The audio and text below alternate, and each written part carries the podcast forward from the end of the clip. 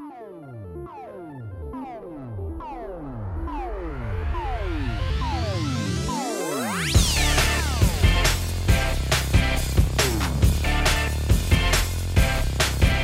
Fala pessoal, tudo bem com vocês? Estamos começando aqui o oitavo episódio do mais novo podcast de games do povo. Esse é o A Semana em Jogo, a melhor fonte de informação para você saber o que rolou no mundo dos games nessa semana. Eu sou o arroba David Bacon e comigo e hoje a gente tem o Felipe Lins. Olá. E o Caio Nogueira também. E aí, pessoal, todos quarentenados?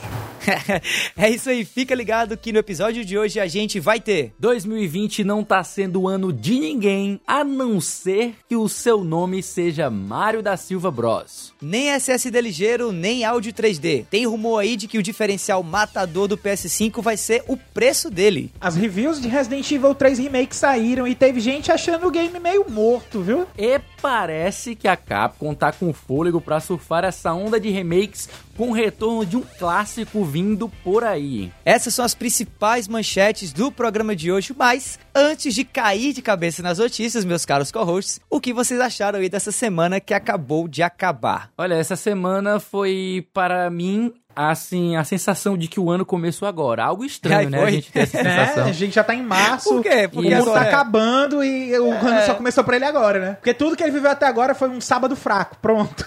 É. É porque, na verdade, eu sinto, não falando que o ano começou agora per si, mas o ano em relação aos jogos, sabe? Hum. Uh, saiu Animal Crossing, saiu Doom Eternal, saiu basicamente começaram a sair os grandes pesos do ano, como também a gente tem o Resident Evil 3 Remake. Então, na Final minha, Fantasy VII na, semana que vem, né? Exatamente. Na minha sensação, foi essa a primeira semana de jogos mesmo do ano de 2020. Né? É uma sensação, sabe? Claro que teve jogo antes, teve alguns jogos menores que já saíram e tal, alguns também muito importantes que já saíram, mas nada que tenha assim abalado as estruturas do mundo dos jogos, sabe? Mas esse é o ponto, faz todo sentido tu ter essa sensação porque o ano fiscal termina em março, então terminou março, começou abril, já estamos aí aloprando esse começo de abril já com Resident Evil 3 Remake, o Final Fantasy VII agendado para semana que vem.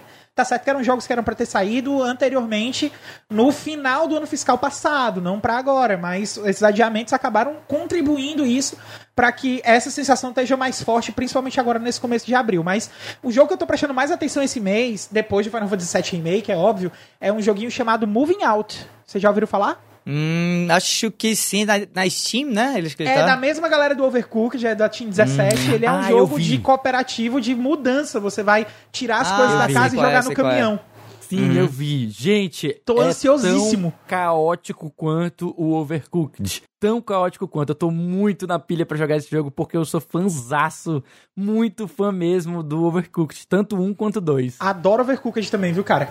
É, eu até dei uma olhada sobre é, esse jogo. Eu, eu, confesso que eu achei ele muito parecido com o Covercooked, mas é, eu tenho um brother que é o, o, Max Palaro, que é produtor de conteúdo também, e ele foi quem me indicou, assim, falou, cara, é, Overcooked é do cacete, né, e tal, todo mundo sabe, mas dá uma olhada nesse aqui, Moving Out, que é muito da hora para você jogar também. Eu não consegui jogar ele ainda, ouvi falar, inclusive, tava dando alguma olhada nas notícias a respeito dele, porque eu tô com outros games para jogar no momento, né? Eu tô, na data de gravação desse cast, que é quinta-feira, eu tô finalizando a minha jornada com Resident Evil 3 Remake, que eu tô planejando para fazer a, a, review dele no Vale a Pena Jogar, que vai ao ar a sexta-feira agora. Então, a, no, na data de publicação desse cast, o cast do Vale a Pena Jogar já vai ter saído e tudo mais. Eu também tô jogando Doom Eternal, apesar de já ter zerado já ter gravado cast sobre isso. Tá bom assim mesmo. Também. Hein? Cara, é muito legal porque o Doom Eternal, ele é um saco de pancada virtual, mano. É, ele é, Você tá estressado. Doom sempre foi isso, né? É, o, o primeiro, o, o, Doom de 2016 já é meio que tava nessa vibe, né? Isso, Você tinha então. as finalizações, então já dava essa sensação muito boa de isso. saco de pancada virtual. E o Doom 2020, né, esse Doom Eternal, ele traz mais recursos para jogar de novo, né, para recorrência de, de, gameplay, em alguns desafios espalhados pelo, pelo mapa, alguns itens escondidos. Então eu tô agora revisitando os mapas, indo atrás dos, dos bonequinhos Funko que estão espalhados pelo mapa. Ah, sim, ele tem os segredos. Né? Cara, é muito, muito legal. Tem uns, tem uns colecionáveis muito da hora que e estão me deixando cara. assim. E aí, entre um canto e outro, entre um colecionável e outro, eu vou lá e saio matando, metendo bala em tudo que é demônio. E por fim, tem o que queridinho aí do Animal Crossing, que eu até comentei sobre isso. Já tá vendendo blusa passado. na praia? Não, ainda não. Mas eu tô. Mano, mas a quantidade de hood, de casaco, de roupinha que eu já fiz pros meus personagens. Eu já tenho a roupinha lá do Akatsu, não sei o que lá, aquela, aquela tribo do mal lá do Naruto. Ah. Eu já tenho a roupinha de todos os personagens de Overwatch que eu já fiz. Mano, memes, assim, que você não tem ideia. Stickers de WhatsApp que viraram estampas de camisetas. Eu tô, assim, mega entretido no jogo. E também tô mega dependente do game por conta desse momento que a gente tá vivendo agora, né? Em meio à quarentena, coronavírus. A, a, a semana tá bastante atribulada de reuniões e mudanças aí que acontecem na minha vida pessoal. Então, toda noite, quando eu paro o que eu tô fazendo e entro na minha ilhazinha de Animal Crossing para ver o que é que o Tom Nook, que é, né, que é como se fosse o prefeito, digamos assim, tá me trazendo de novo.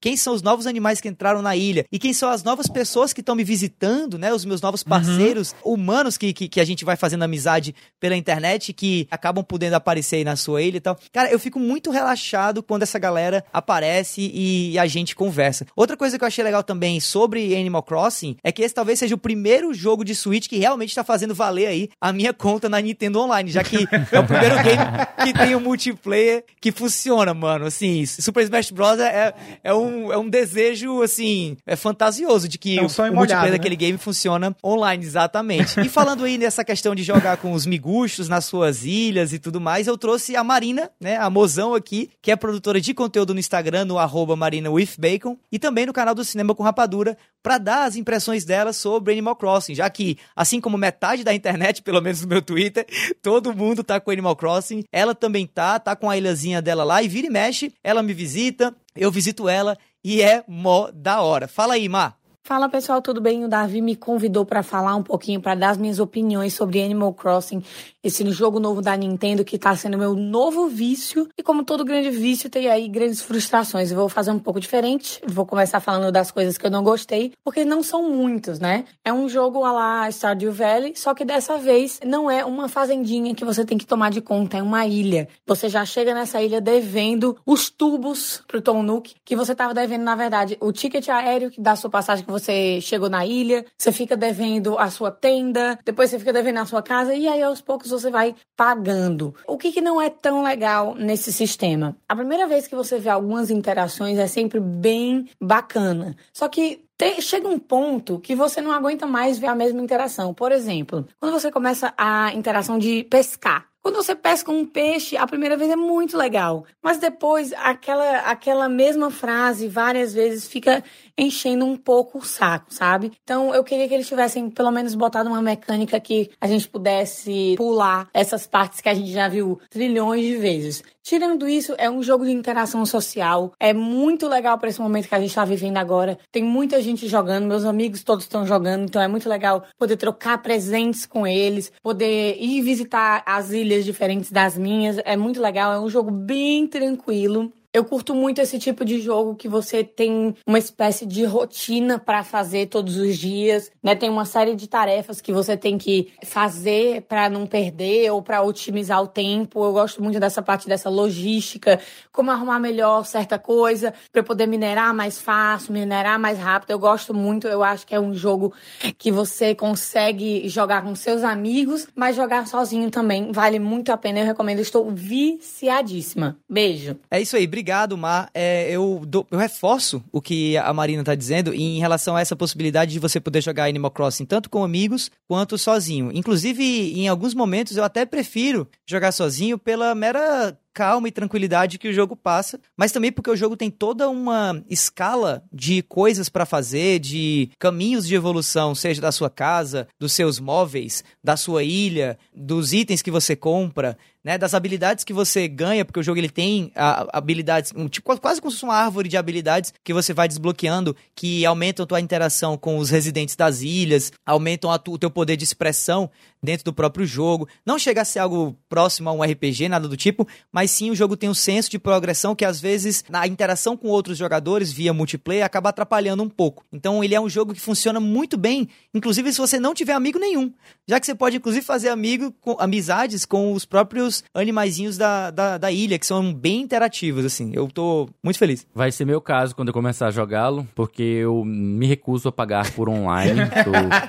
PC gamer, não, não pago no PlayStation 4, não pago. E nem no 5. É, não vai pagar nem no 5 também, né? Eu não pago é. em nenhum. Não, eu não pago nem no PlayStation e também não pago no Switch. Não pago em canto nenhum. Só jogo no computador mesmo o multiplayer porque eu não preciso pagar. Pois é. Eu acho interessante, inclusive, a semelhança desse game, agora que você falou com da questão do PC, com o Stardew Valley, né? Eu, inclusive, achava, por gostar muito de Stardew Valley, que talvez eu não gostasse tanto de Animal Crossing pela semelhança que ele tem com Stardew Valley e por ele ser um jogo mais simples é, do que Stardew Valley, né? Mas o que me encanta em, em Animal Crossing e que acaba sendo mais interessante ainda do que Stardew Valley em relação a esse aspecto é que é, é um game muito polido, sabe? É um game muito, muito muito bem feitinho, típico de, de um game da Nintendo. É, aquele né? caprichozinho né? que a Nintendo sempre coloca nos jogos isso. dela. Era exatamente isso. isso. que eu ia comentar. E que ele é meio dicotômico, porque ao mesmo tempo você entende que é um jogo fácil de você compreender, uhum. mas ele é um pouco difícil de dominar, mas eu uhum. não diria que ele é um jogo melhor que o Animal Crossing e é. vice-versa. É. Cada um tem seus, seus, seus destaques, eles têm seus focos diferentes, então acabam se diferenciando de uma maneira bem saudável.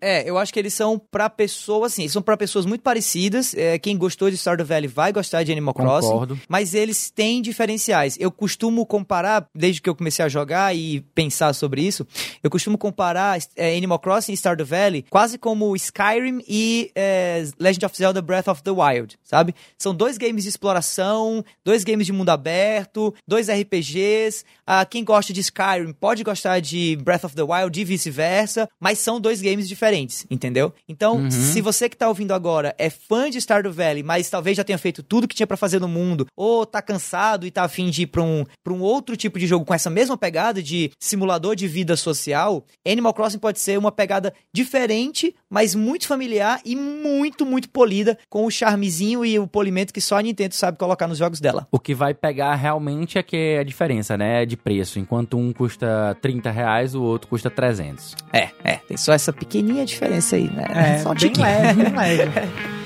é, só um pouquinho.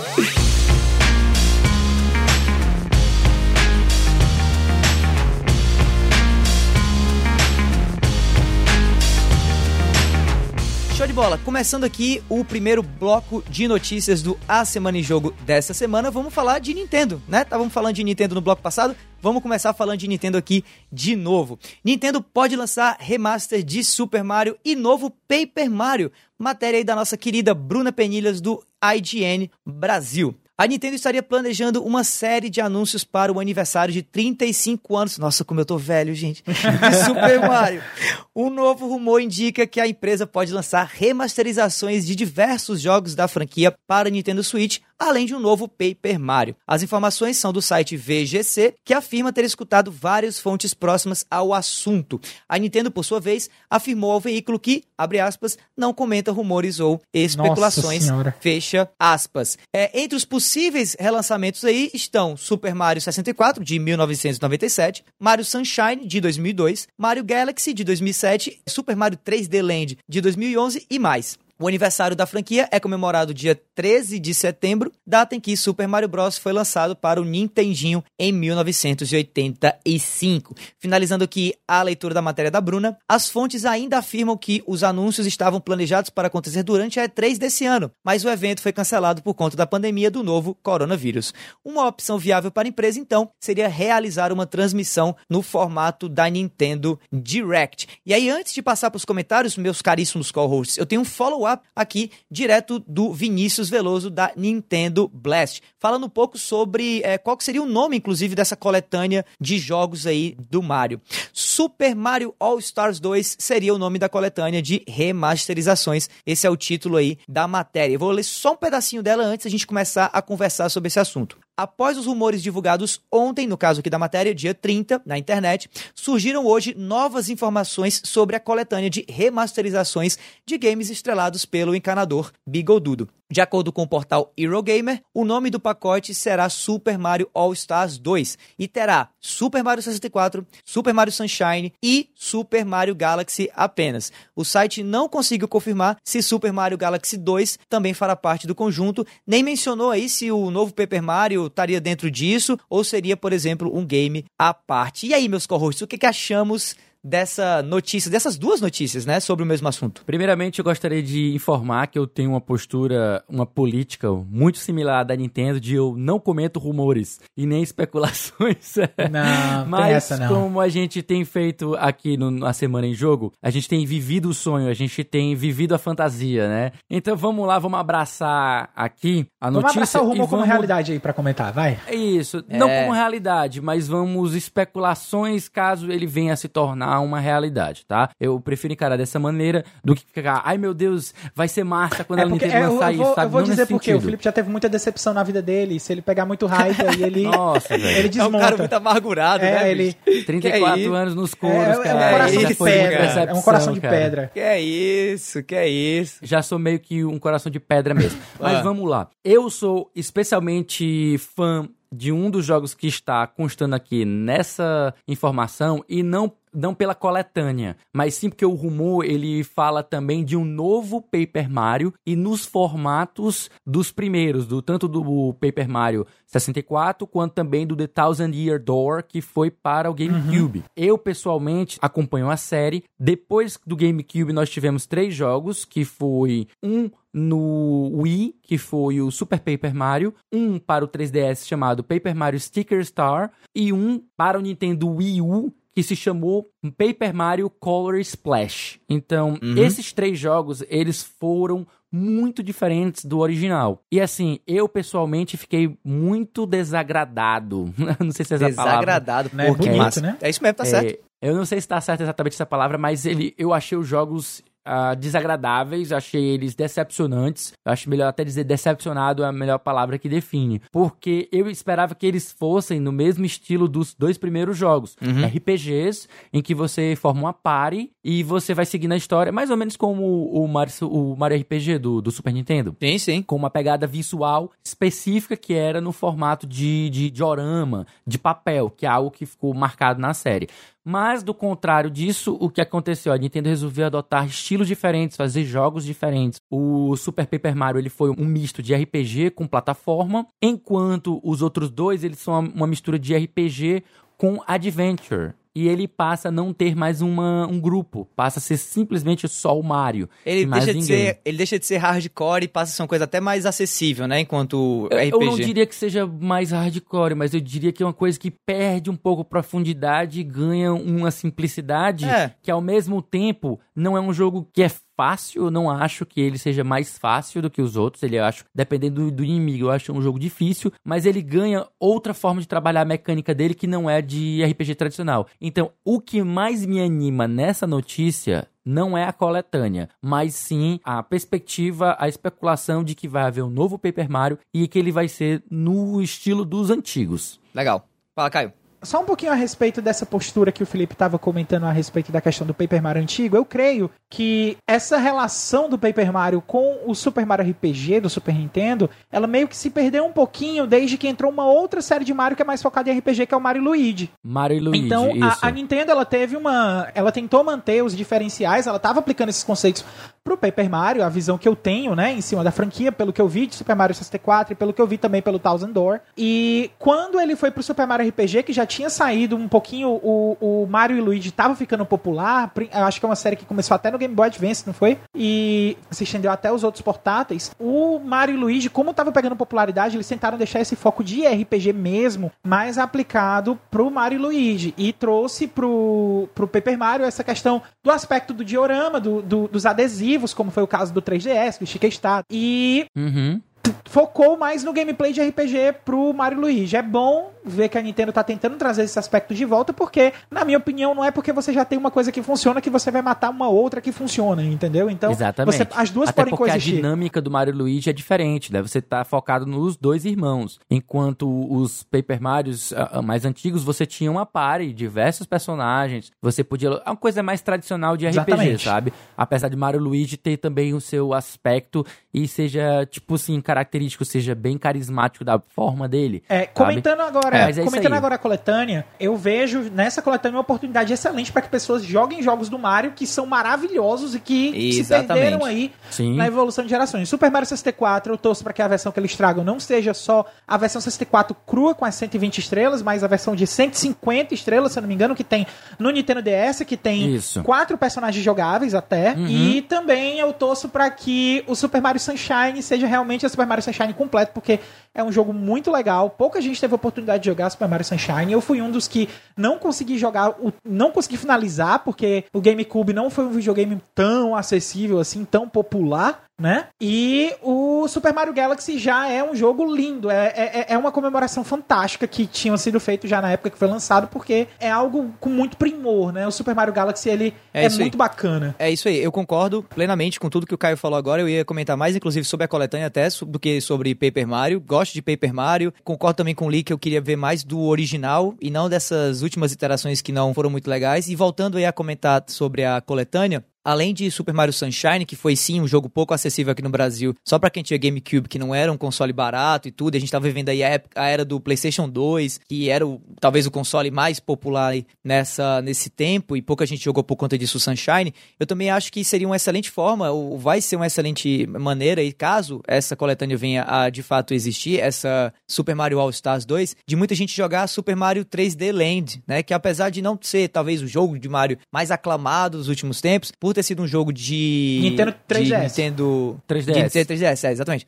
Por ter sido um jogo de Nintendo 3DS, também não foi um game que eu vi muita gente jogar, muita gente comentar e tal. E talvez ganhasse novas, sei lá, novos ares aí, sendo portado pro Nintendo Switch. Em geral, por mais que eu não curta rumores e especulações, eu acho que. Você. Não, eu não curto. Você. Eu, eu não curto, mas eu curto comentar sobre eles, né? Eu acho que. Ah, tá É, certo. eu curto comentar sobre eles. Até porque eu também tenho essa questão de, de, de, de me decepcionar e tal. Também, né? Concordo com, com o Lee, já cansei um pouco disso. Mas eu adoro comentar sobre isso, né? Tá, é, É. não, isso, é, isso é verdade. A gente sempre gosta de fazer os comentários, É. de sonhar, né? Tal, mas a gente ficar na expectativa. Não, caralho, não, é, não e dá tal, pra viver é, de sonho, Não dá é. mais. Não, Não dá pra viver dá. de sonho e tal, até porque muitas vezes esse sonho pode virar pesadelo. E falando em pesadelo, as reviews de Resident Evil 3 Remake saíram. E olha, pra alguns aí, talvez esse não tenha sido o melhor caminho que essa série de remakes que a Capcom tava até, até o momento brilhando com ele, né, com os remakes, devesse acontecer. Eu trouxe aqui pra vocês, ouvintes do A Semana em Jogo, quatro resumos, né, de quatro reviews de canais como a IGN, o DNM, o pessoal da Voxel também e outros pra comentar, pro canal Tech também pra trazer um pouco pra vocês aqui, além é claro de dar as minhas impressões, apesar de eu não ter zerado o game ainda, tá? Vamos lá. E aí depois a gente passa pros nossos co-hosts também. Tô puxando aqui primeiro a review do Diego Lima da IGN, pra que você possa acompanhar ela na sua forma mais resumida. É óbvio que se você gosta dos jogos do gênero, Resident Evil 3 de 2020, né, o remake, precisa estar na sua lista do que jogar ainda esse ano. Nemesis voltou com tudo para nos lembrar da razão pela qual é lembrado com tanto carinho pelos fãs. E Jill Valentine, mais determinada e habilidosa do que em qualquer outro game, mostrou que continua sendo uma das melhores personagens da franquia, ou a melhor personagem da franquia, né? Com uma ambientação fenomenal, história devidamente atualizada, ritmo mais dinâmico e personagens mais humanos, a nova versão do clássico de 1999 conclui a recriação da trilogia clássica com excelência, ainda que peque em alguns aspectos de mecânica e principalmente pela ausência de mais enigmas, marca registrada de Resident Evil. Vou passar agora aqui também para a review da Jessica Pinheiro do The Enemy, Resident Evil 3, com jogabilidade melhorada e um Nemesis implacável, reimaginação, muda locais e enredo com mais foco na ação. Vamos lá ver o que, é que a Jéssica trouxe. Para quem gosta de jogos de Resident Evil mais voltados para ação e combate, tais como Resident Evil 4, 5 e 6, a reimaginação de Resident Evil 3 pode ser uma boa pedida, ou oh boy. Mecanicamente ele continua prazeroso de jogar, como o remake de Resident Evil 2, mas com doses extras de ação frenética e uma repaginação completa de alguns eventos do original, o que pode ou não deixar fãs de longa data um tanto quanto insatisfeitos e ao mesmo tempo deve apresentar um grande clássico modernizado para uma nova geração de jogadores. Vamos olhar aqui agora a review do Felipe De Martini, do Canal Tech. Visitar Raccoon City novamente é incrível, sim, como encontrar Jill Valentine em sua melhor forma e ver o desastre como um realismo e brutalidade nunca antes demonstrados na franquia. O problema está no restante. Essa foi pesada. É. E por fim, vamos trazer aqui a fala do Vinícius Munhoz, da Voxel, que trouxe o que ele achou sobre Resident Evil 3. O título da review dele é Resident Evil 3 até brilha, mas é ofuscado pela sombra do que poderia ser. Vamos ler aqui. Eu sou muito fã de Resident Evil 3 original. O sentimento que tenho é misto. Confesso que é muito frustrante e decepcionante ter uma campanha bem mais desfalcada do que o esperado e sem grandes elementos icônicos como o backtracking, monstros, puzzles e até inimigos completamente subaproveitados, incluindo o Nemesis clássico. Contudo, isso não quer dizer que Resident Evil 3 Remake seja ruim. Pelo contrário, há muitas adições que poderiam torná-lo o melhor jogo de toda a série se não fosse pelos pontos negativos. A história é simplesmente espetacular, as mecânicas nunca foram tão boas em um jogo de terror e o clima é simplesmente único. Mesmo não gostando dos cortes e de algumas mudanças, devo confessar que outras alterações são extremamente benéficas. Além disso, o game organicamente me fez querer zerar cinco vezes e acumular quase 30 horas de jogo. Sem dúvidas, um título assim passa longe longe de ser ruim. Só que é uma pena que dessa vez Resident Evil 3 Remake deixa de cumprir o seu propósito. Dois pontos: ser a versão definitiva de si mesmo. E aí, assim, além dessas matérias aqui, reviews dos nossos talentosíssimos jornalistas de games do Brasil, eu também trouxe um resumão aqui com um agregado de notas internacionais de Resident Evil 3, inclusive com a nota final do Metacritic e do OpenCritic do jogo. A IGN deu 9, a Game Informer deu 9, o Easy Allies deu 8,5, o Destructoid deu 8, o GameSpot deu 6, PC Gamer deu 58, a VG247 deu 3 de 5 estrelas, que traz aí a gente para um agregado no Metacritic de 80, nota 80, e no OpenCritic de 82. Então assim, a gente viu 2020 ser um ano onde os, as grandes promessas sim corresponderam às expectativas, né? Você vê Doom acima de 9, Animal Crossing também, até Nioh 2 surpreendeu muita gente e tal. Aparentemente Final Fantasy VII vai vir também aí com muita qualidade, a não ser que aconteça algum imprevisto muito grande, mas parece que Resident Evil 3 Remake é, não diria flop, né? Mas é a primeira... Não, não, de forma alguma. Pois é, é a primeira expectativa não realizada, né? Não de fato tornada verdade aí. O que, é que vocês acham, meus caros corroitos? Você não chegaram a jogar o jogo, né? Mas o que é que vocês acham disso, mesmo assim? Cara, é, eu acho que cabe um pouco o que o Felipe tem falado nos últimos episódios quando a gente tá falando de Final Fantasy VII, certo? Que é exatamente a questão da compreensão de ser uma coisa nova. Talvez o pessoal tá indo com muito seja ao pote, com aquele gosto de meu Deus, eu vou jogar Resident Evil 3 Nemesis de novo. E não é Resident Evil 3 Nemesis, né? É o Resident Evil 3 Remake.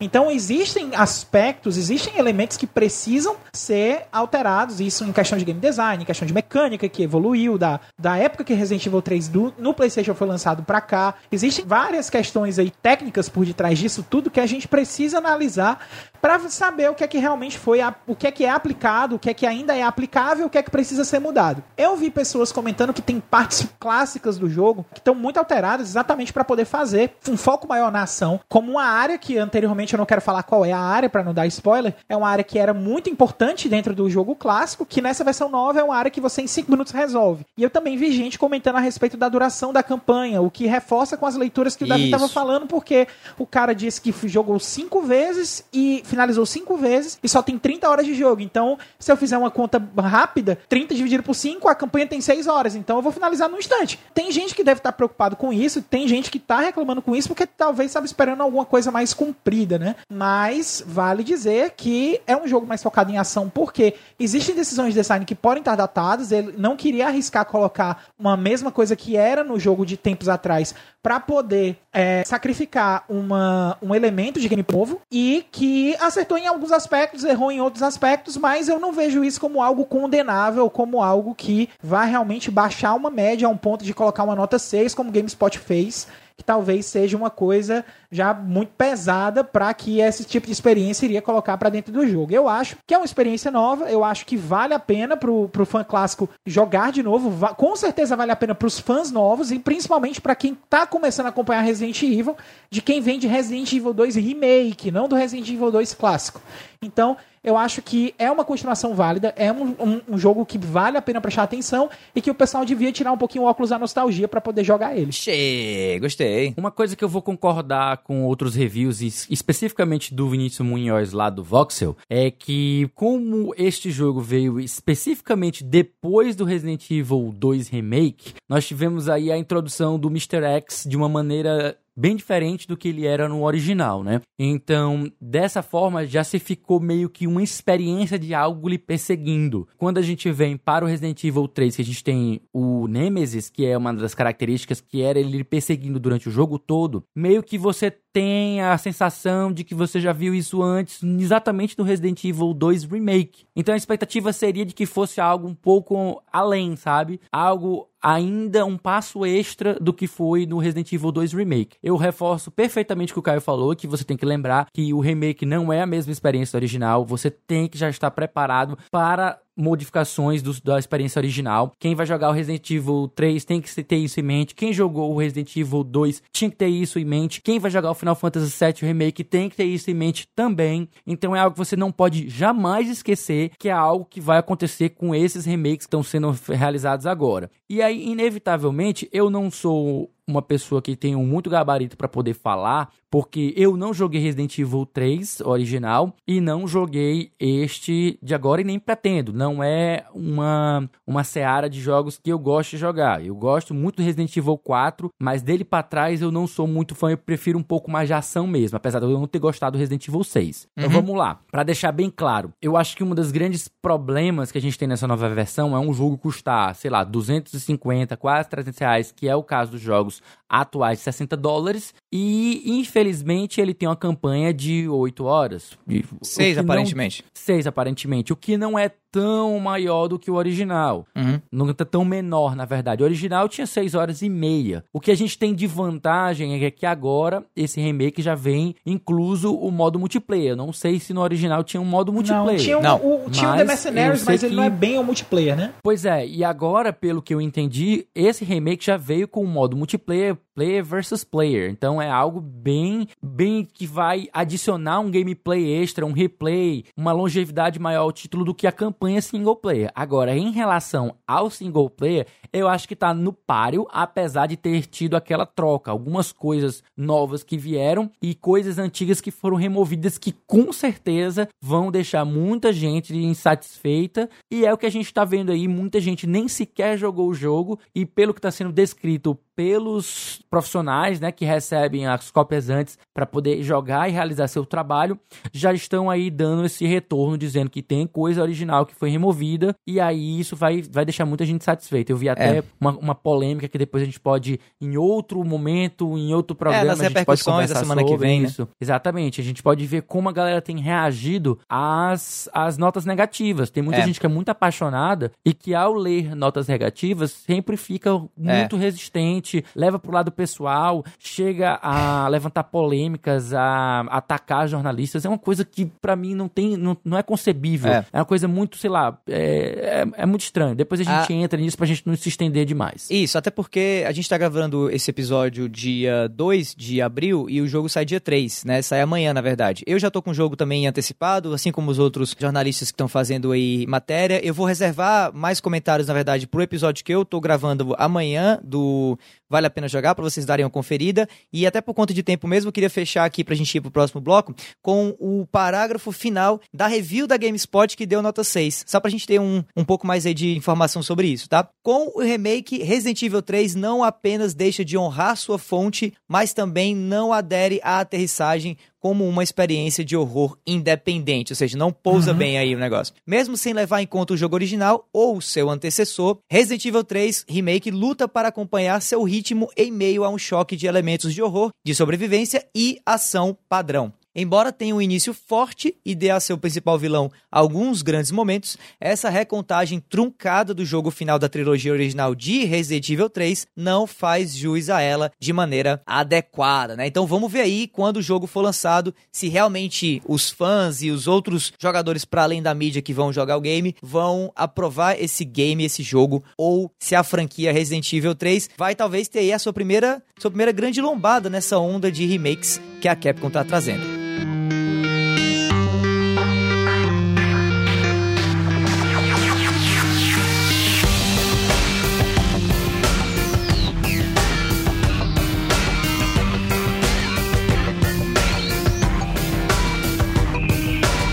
Ok, vamos lá com o segundo bloco de notícias desse A Semana em Jogo aqui, tá? Matéria do Matt Evans do site T3.com, traduzida por este que vos fala aqui sobre rumores aí de preços de PS5 sendo revelados. Vaza preço do PS5 e ele é insanamente baixo. Dois pontos. O Xbox Series X deveria estar preocupado? Vamos ler aqui a matéria.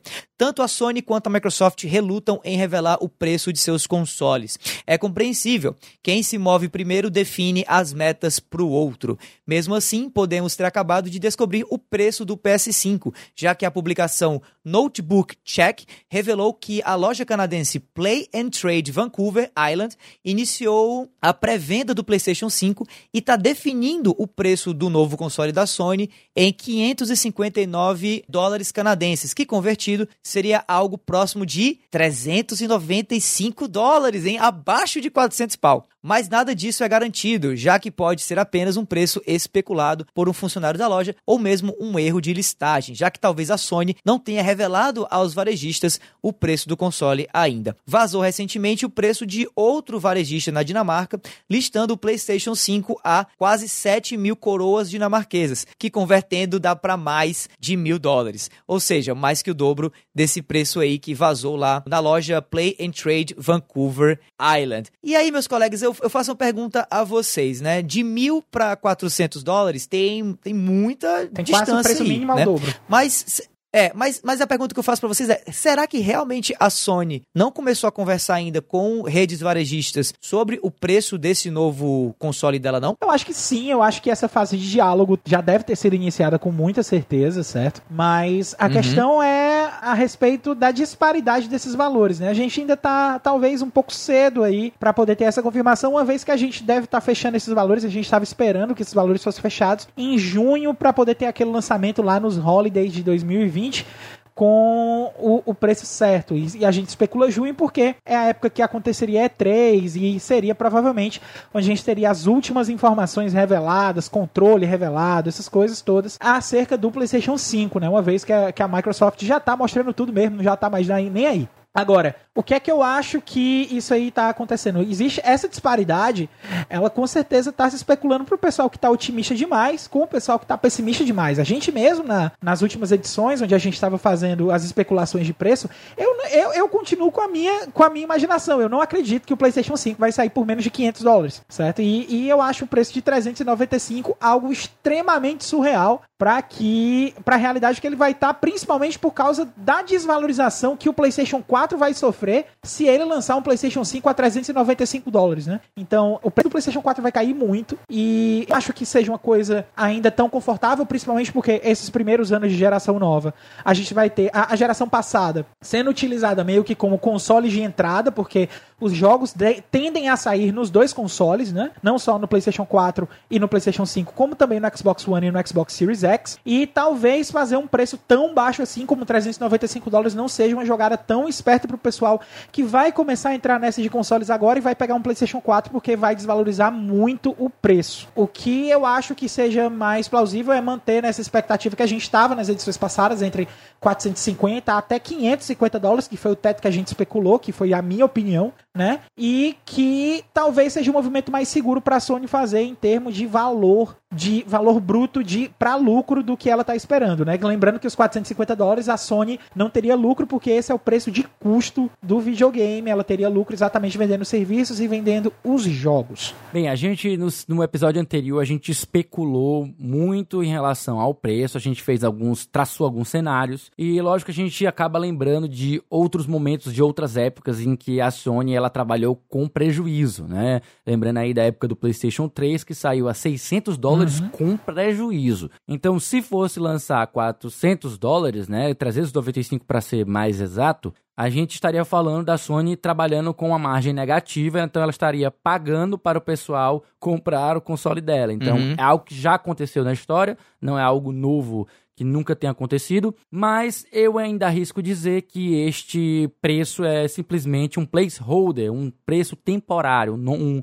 um valor temporário que tenha sido colocado, porque às vezes é até prática de muitos outlets, de muitas lojas, que eles colocam o preço provisório e quando é confirmado o valor, eles fazem atualização para aquelas pessoas que já fizeram a pré-venda, a pré-compra, né? Eles atualizam e mandam um e-mail informando: olha, se você já fez a pré-compra, esse a gente garante esse valor aqui porque você já nos adiantou o dinheiro. Digamos isso, sai preço de custo para eles. Não sei. Ou então eles fazem de atualizar e cobrar a diferença da pessoa que já adquiriu a pré-venda. Então, eu arriscaria dizer que é algo provisório. Não dá pra gente ter 100% de certeza, obviamente, né? Mas esse, seria o meu palpite. Eu não vou arriscar que a Sony vá novamente embarcar nessa de ter prejuízo com o console. Tá, eu acho o seguinte. Eu concordo com o que o Lee falou de que isso é tudo especulação e a gente não tem como ter 100% de certeza, isso é óbvio, concordo plenamente, e que esses preços podem ser placeholders. A questão que eu faço é, a pergunta que eu faço é, será que as duas lojas que vazaram preço nessa matéria, né, a loja dinamarquesa e a loja canadense,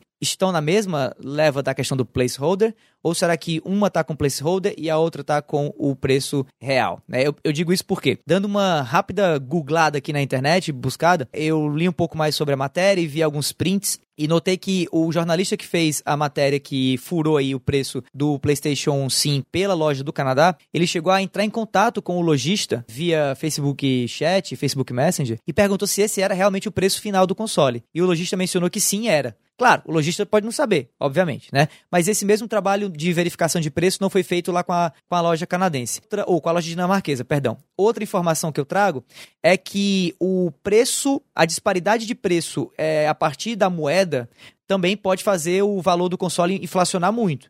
Né? Olha, por exemplo, o valor do PlayStation 4, que chegou aqui por 4 mil reais, quando se você traduzisse pro. se você convertesse pro, pro dólar, não chegava nem perto do valor que ele era vendido lá, nos Estados Unidos. Vocês lembram que chegou a ser vendido na lojas americanas oficialmente o PlayStation 3 pela módica quantia 8 de 8 mil reais? Sim, reais, sim, lembro. lembro então, então é aquela coisa. Não é porque o preço da Dinamarca tá muito louco que isso signifique dizer que o preço do, do da loja canadense está errado. Tem isso também. Né? É, hoje, por exemplo, um console PlayStation 4 Slim na Dinamarca está sendo vendido a 319 dólares o mais base, enquanto o mesmo console nos Estados Unidos ele é encontrado por 199 dólares, né? Então, óbvio, não é uma discrepância tão grande quanto de 400 para 1000, mas há de fato uma discrepância aí também. O que é dito tudo isso, o que é que eu acho, particularmente falando? Eu acho que o preço de 395 ele é totalmente realista dentro da estratégia que a Sony pode estar buscando ter contra o Xbox Series X, que é o quê? É uma estratégia realmente de líder agressiva mesmo. É, de líder de custo. Ou seja, uhum. eu vou aqui bater... quase um dumping, né? Isso, eu vou bater de frente com o meu concorrente principal, ele vai sair com um preço que ele não consegue botar para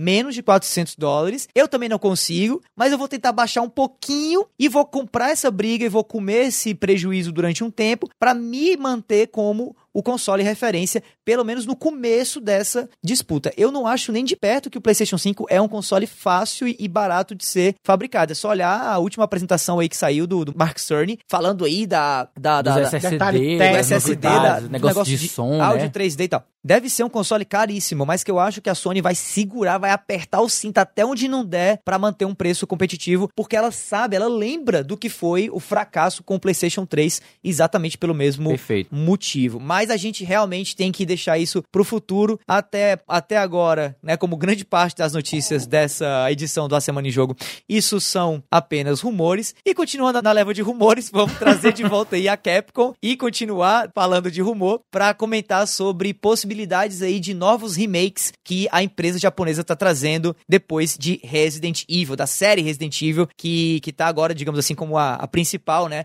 nessa leva de remakes da empresa. Matéria do Diego Lima, da IGN Brasil. Dino Crisis, Mega Man, Capcom trabalha em grande remake, indica rumor. Vamos dar uma lida aqui na matéria. O estúdio M2, que ajudou no desenvolvimento da nova versão de Resident Evil 3, a remake, está trabalhando em um, abre aspas, projeto de remake grandioso. Fecha aspas. Para muitos fãs, Dino Crisis pode ser a próxima recriação da Capcom. A informação foi publicada inicialmente pelo site VGC, né, VGC. Considerando que o projeto parece ser ainda maior do que a recriação de um dos maiores clássicos da empresa, a lista de potenciais recriações se torna menor. Afinal, Resident Evil já é uma das maiores franquias da Capcom, junto com Street Fighter e Monster Hunter. Considerando os últimos remakes da empresa, em termos de gênero, apostar em Dino Crisis não seria um exagero, ou mesmo um eventual remake de Mega Man ou Mega Man X, por exemplo. Se levarmos em consideração o aparente escopo do projeto, que aparentemente é grandioso, essa coisa toda se torna, se torna, mais verídica ainda. Por enquanto, a Capcom não fez qualquer anúncio a respeito de qual seria o próximo remake da empresa. Então vamos lá, estamos falando de, de rumor, estamos falando Vamos de especulação. continuar. Vamos, estamos no inferno, abraço capeta, né? O que, é que vocês V- acham Vamos aí? soltar. É. Vamos soltar os cachorros aqui, ó. Eu vou ser bem, bem aqui categórico Eita, e, um- e um pouco eita, eita. ousado. né? Eita pau, eita pau Não é Mega eita, Man. Não é Mega Man. E o motivo que eu acho que não é Mega Man, porque nós acabamos de ver trocentas coletâneas sendo lançadas. A gente teve aí coletânea Mega Man X, Mega Man ZX, ZX Advent, Mega Man Zero. Aham. Um monte de Mega Man que a gente acabou de ver em coletânea. Então um remake eu acho bem improvável. Mega Man Legends. A não ser que fosse o, o Command Mission, o Mega Man Legends, que seria algo mais plausível. Então, eu não acho que seja Mega Man.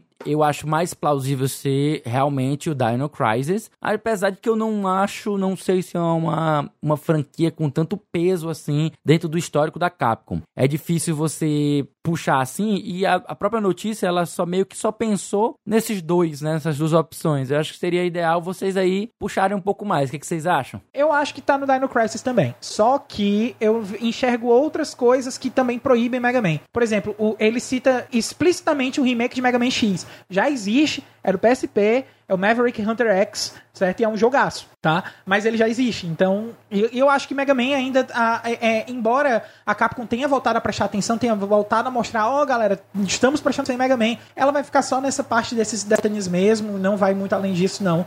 Até mesmo porque o Keiji Inafune tá fora e tal, tem toda essa questão aí. E a, a fórmula tá um pouquinho, um pouquinho cansada pelo próprio Keiji Inafune, que foi o que ele fez com Might Number 9, que não foi um lançamento tão agradável quanto os fãs queriam que fosse. Eu acho que pode ser Dino Crisis, mas eu também acho que eu queria que fosse alguma coisa além, sabe? Eu queria que fosse um, um jogo mais, mais pegado pro que ela tinha no Super Nintendo, como, por exemplo, remakes de clássicos da Disney, ao invés de fazer só uma coletânea. Como é o caso do Aladdin, que é um jogo maravilhoso que a Capcom tinha feito lá no Super Nintendo e tal. Aham. Ou então, é, até mesmo o, o- aquela coletânea de jogos do Mickey que só saiu, só saiu ela completa no Japão, que é aquela Magical Quest, né? Seria fantástico ter um negócio do Mickey atual, porque tem muito tempo que a gente não tem aí alguma coisa nesse tipo. Então, até mesmo ah, o remake, a, a- notícia não deixa muito aberto, mas pode ser até mesmo um remake clássico do Resident Evil original, aquele que já teve remake do GameCube, que foi portado pra não sei quantos clássicos, mas não tá no molde desses remakes novos. Então a gente tem uma série de possibilidades do que pode ser.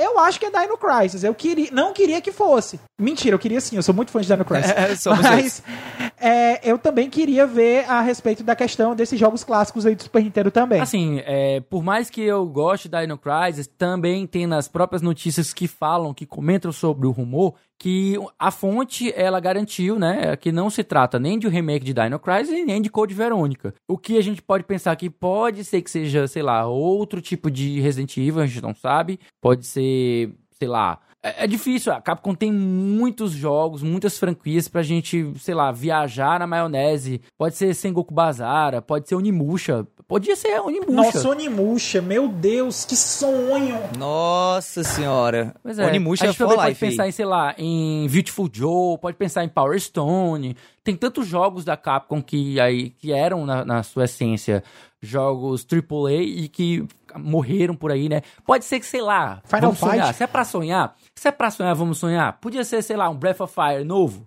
Vamos sonhar, vamos sonhar. Tá bom, vamos sonhar. Tá bom. Pode, quem, quem sabe um Dragon's Dogma, não, mas Dragon's Dogma É, já é mais não recente, um né? remake. Era pra ser, na verdade, uma É, continuação. olha, eu só, sei, eu só sei o seguinte, independente se é Onimusha, independente se é Dino Crisis, a gente sabe é que esse jogo vai demorar ainda um bucadão de tempo pra sair. Mas, Felipe, se eu quiser saber aí, tipo, o que é que vai sair semana que vem, como é que eu faço? Ah, fica ligado aí nessa listagem com os lançamentos da semana que vem que a gente do A Semana em Jogo preparou para você. É isso aí.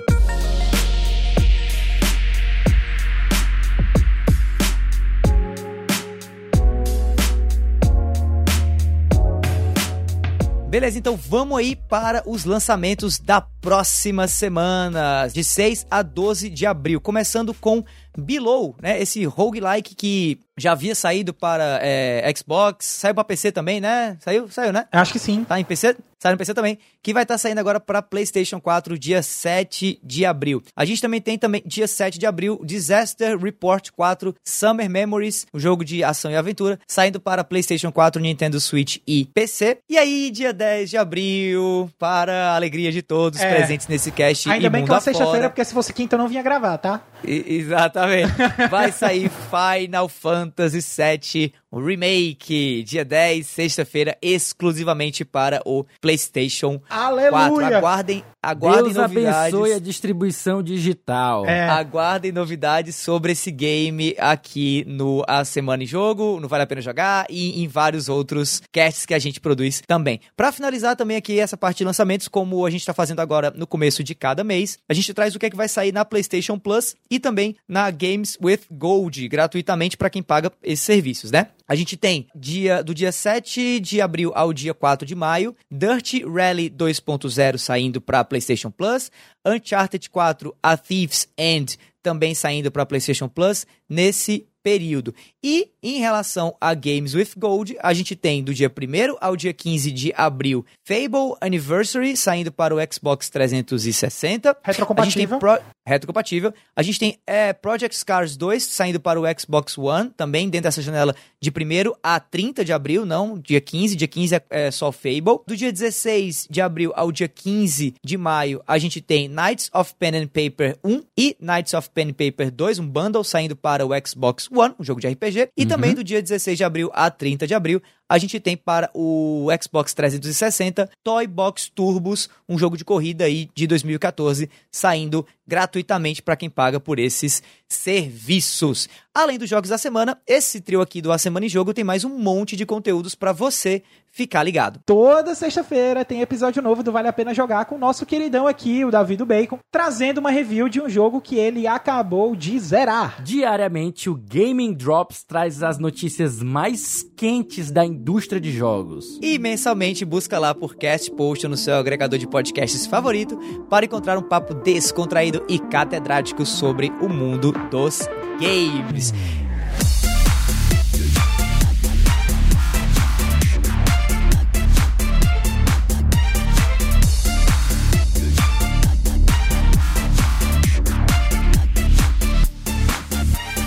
É isso aí, pessoal. Esse foi o oitavo episódio do A Semana em Jogo. Se você ouviu até aqui, olha, muitíssimo obrigado. E se você gostou desse episódio, assina aí o feed do cast e fica ligado que semana que vem tem mais. Antes de encerrar o cast, a gente quer aqui agradecer, né, dar o nosso muito obrigado aos veículos que participaram dessa edição com as suas matérias. Estou falando da IGN Brasil, do The Enemy, da Voxel, da Nintendo Blast e de muitos outros aí que vão ser devidamente creditados no nosso Twitter sempre que sai episódio novo do A Semana em Jogo. E pra finalizar, que tal seguir a gente nas redes sociais, hein? Eu tô no arroba davidobacon. Eu tô em arroba o Felipe Li. Aqui é arroba foi o Caio. No mais é isso, meu nome é Davi, eu vou ficando por aqui e a gente se vê por aí, pessoal. Tchau, tchau. Valeu!